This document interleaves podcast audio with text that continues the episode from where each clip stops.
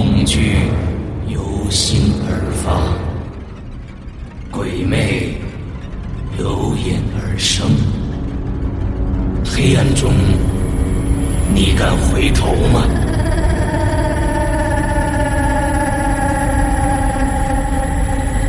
现在你收听到的是《鬼影人间》。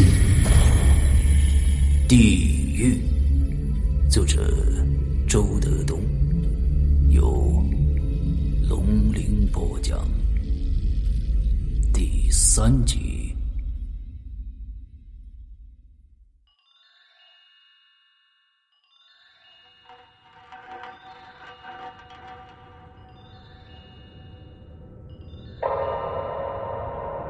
客厅里的电话铃还在不停的响着。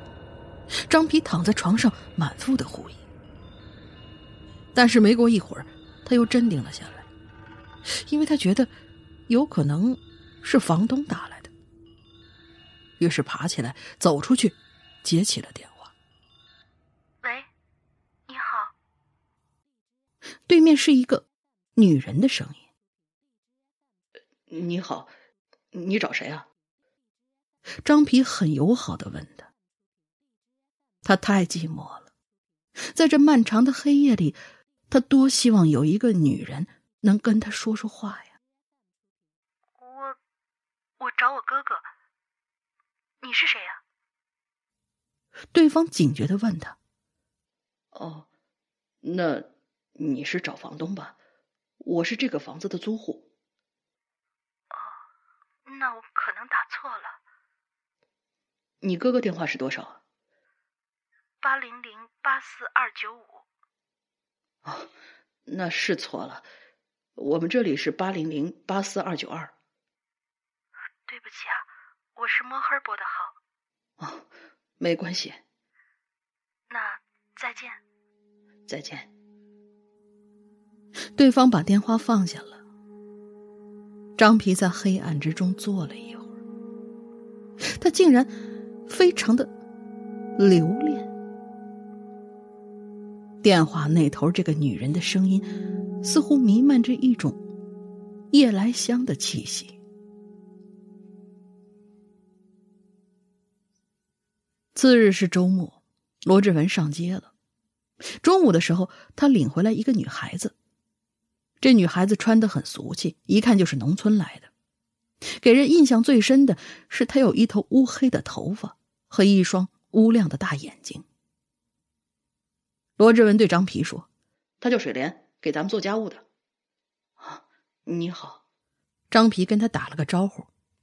那女孩看了看他，没有做什么反应。罗志文就说了：“他是聋哑人，从甘肃来的，白天在这儿干活，晚上就走，每个月二百块钱。”这样啊？那他身份证上是什么名字？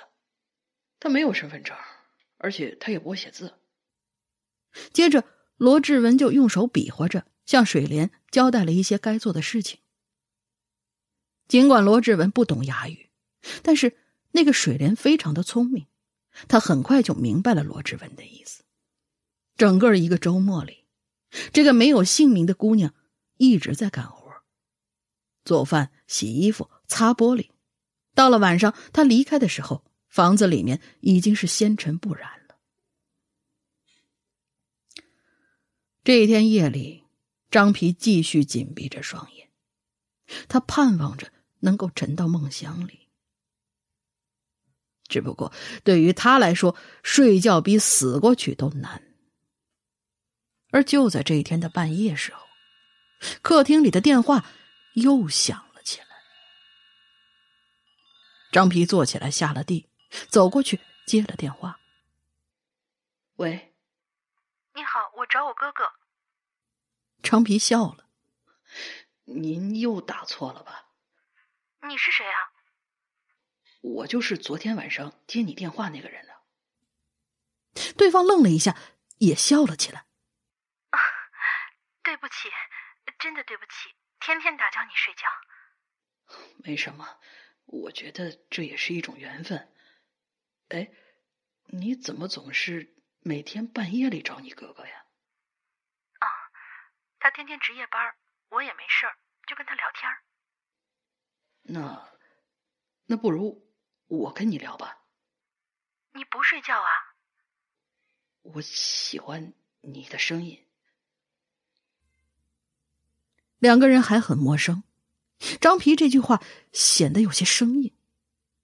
对方愣了愣，我我的声音好听吗？好听。我还是第一次听人这么说。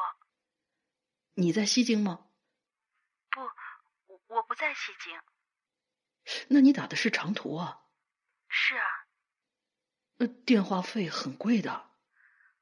没关系，我不用花钱的。啊，那就好。嗯，你在哪儿工作啊？电话局里？不是的。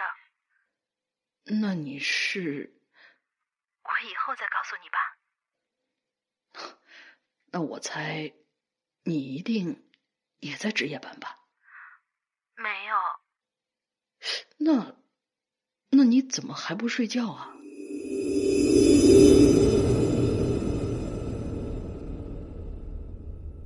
电话的那一头久久没有出声，不知道为什么，张皮对他这种反应有些害怕。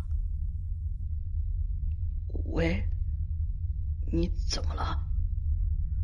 唉，对方竟然叹了一口气。张皮更加惊异了，难不成姑娘也得了睡不着觉的怪病？你告诉我吧。反正我也不知道你是谁，任何东西都不能永远的埋在心里，不然他就会把你的心腐蚀的。对方犹豫了半天，似乎一下鼓足了勇气。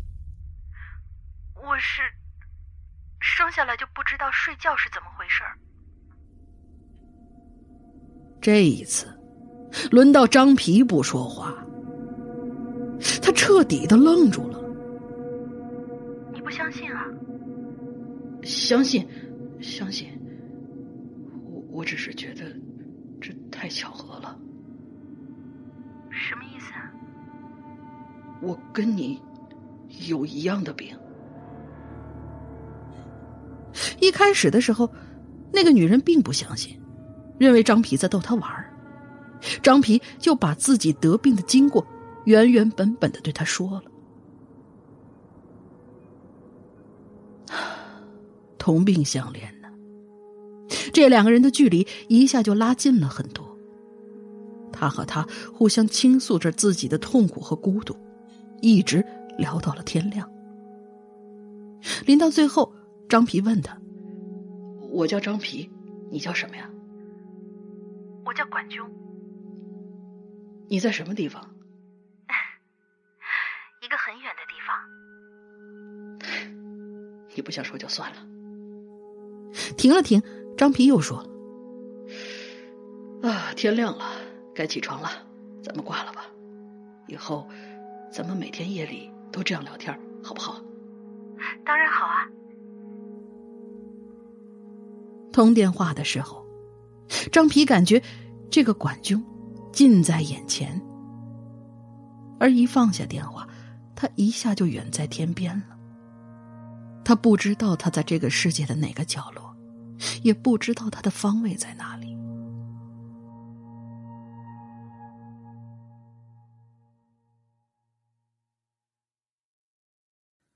那个不知姓名的哑女天天很早就来了，给张皮和罗志文做早饭。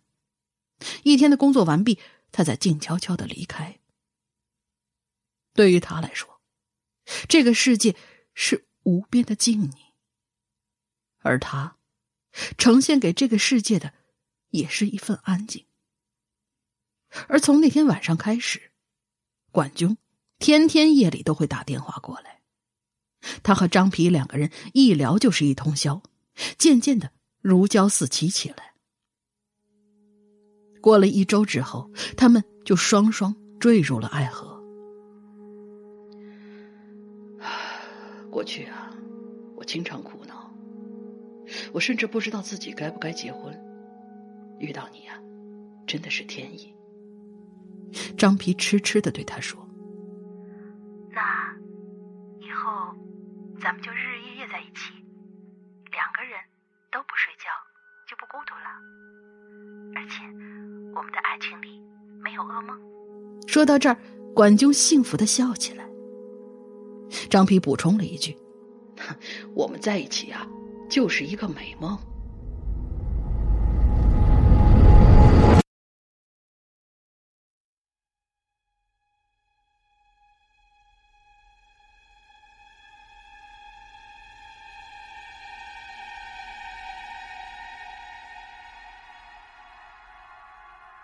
又是一天晚上，后半夜的时候，罗志文起来上厕所。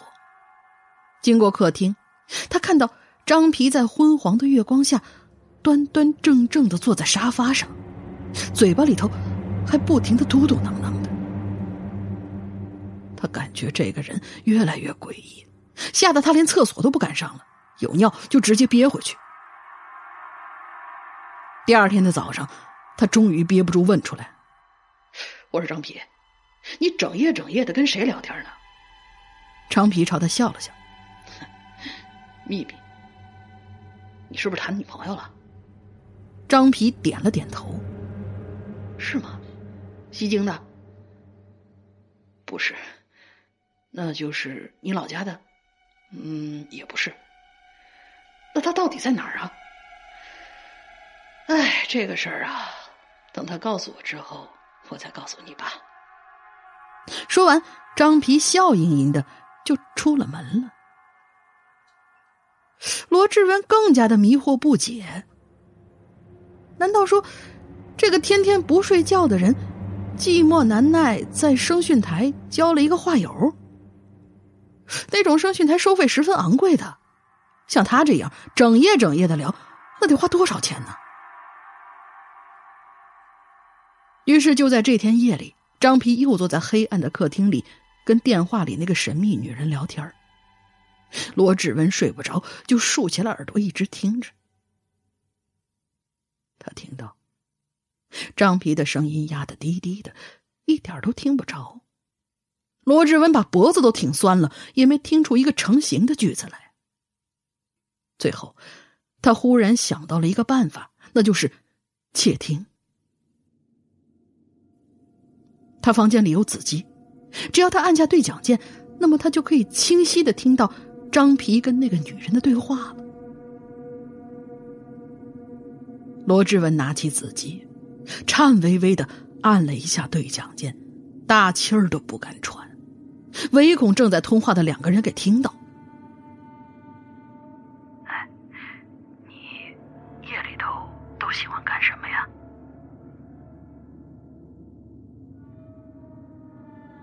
嗨，我不喜欢，我觉得现在的电可以看下去的节目。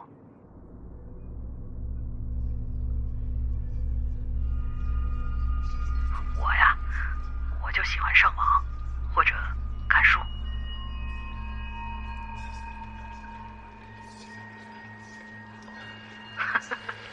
你怎么那么喜欢他写的书呢？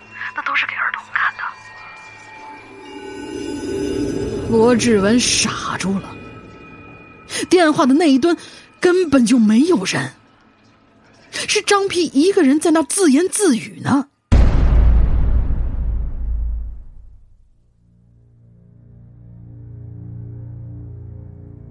到了次日早上，吃早饭的时候，张皮就发现罗志文的神态非常不对劲儿，他一直低头吃饭，一句话也不说，就忍不住问他。罗志文，你心里好像有什么事儿啊？罗志文突然抬起头来。昨天夜里，你又跟那女的聊天了？对啊，是不是声音太大，影响你休息了？罗志文盯着张皮的眼睛。我在屋里偷听了。张皮的脸色一下有点不太自然。罗志文又继续说。我听到，在电话里头只有你一个人在说话。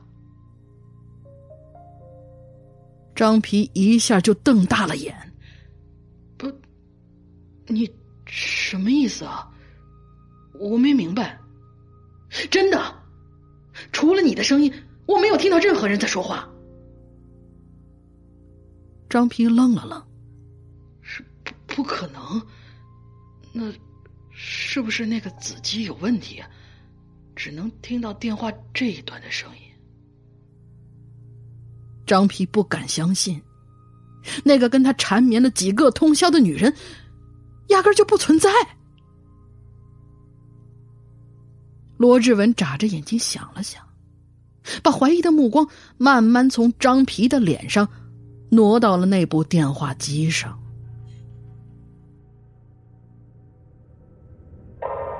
此时此刻，那个保姆正背朝着他们擦拭那个电话机。她扎着自备的白色粉花围裙，看上去水灵灵的。看了一会儿，罗志文突然对张皮说：“你用这个电话往外打过吗？”这个时候，那个保姆回过头来，看了他们一眼。当然，他听不见，他的回头纯粹是一种碰巧。张皮摇摇头说：“没有。”罗志文掏出手机拨打那个电话号。结果，电话毫无反应。他走过去，拿起那个电话，重新放了放，又一次拨号，继续听。终于，他把手机放下了。一直都是占线，这个电话根本打不通。张皮说不出话来了。过了一会儿，他才小声说了一句。要不，明天我叫电话局的人来检查一下。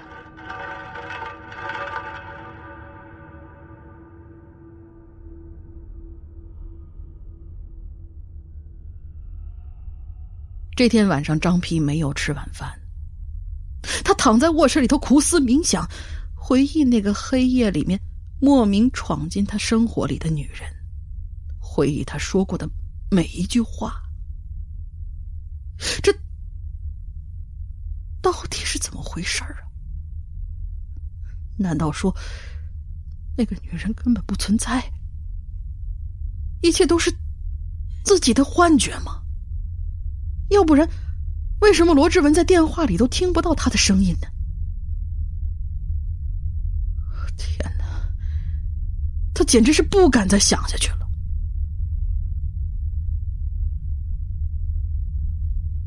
这天半夜的时候，他全部的注意力都集中在客厅里那部电话上。他希望今晚电话不响，那就说明电话是今天才坏的。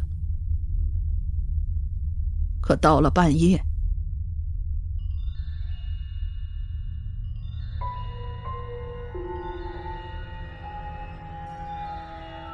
他走过去，在电话旁边站了一会儿，终于鼓足了勇气。把它拿了起来。喂，张皮吗？是我。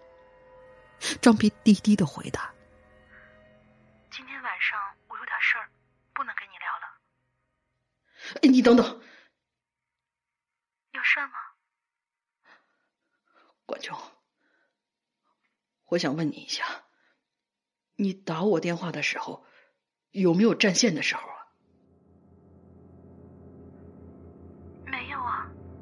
从来都没有过吗？从来都没有。好了，我先挂了，再见。没等张皮再说什么，管军已经把电话挂断了。现在，张皮已经很肯定这个女人有问题了。而这个时候，罗志文已经站在了他身后，他低声问他：“又是他？”张皮就像丢了魂儿一样回答：“就是他。”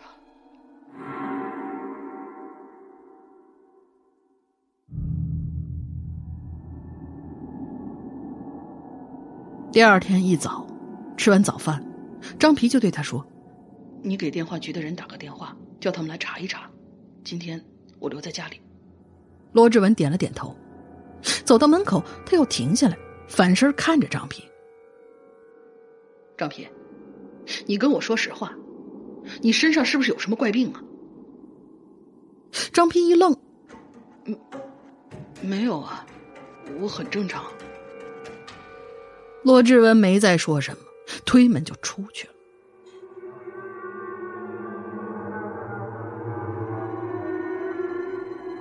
大概过了两个小时以后，电话局的维修工就到了，是一个四十多岁的中年人，穿着一身绿色的帆布制服，背着一个脏兮兮的大兜子，一脸的技术权威。他进了门就问他：“电话在哪儿啊？”“在那儿呢。”张皮指了指桌子。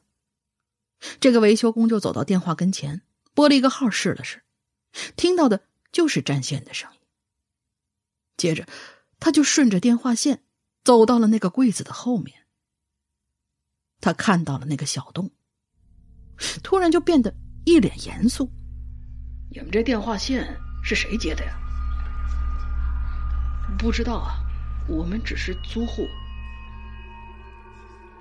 这个维修工就从大兜子里掏出一个电话机，接着从小洞里伸出来的那根电话线，调弄了一会儿，就站起身来对张皮说。博尔同志，你不是开玩笑呢吧？您这一条，它根本就不是电话线呢。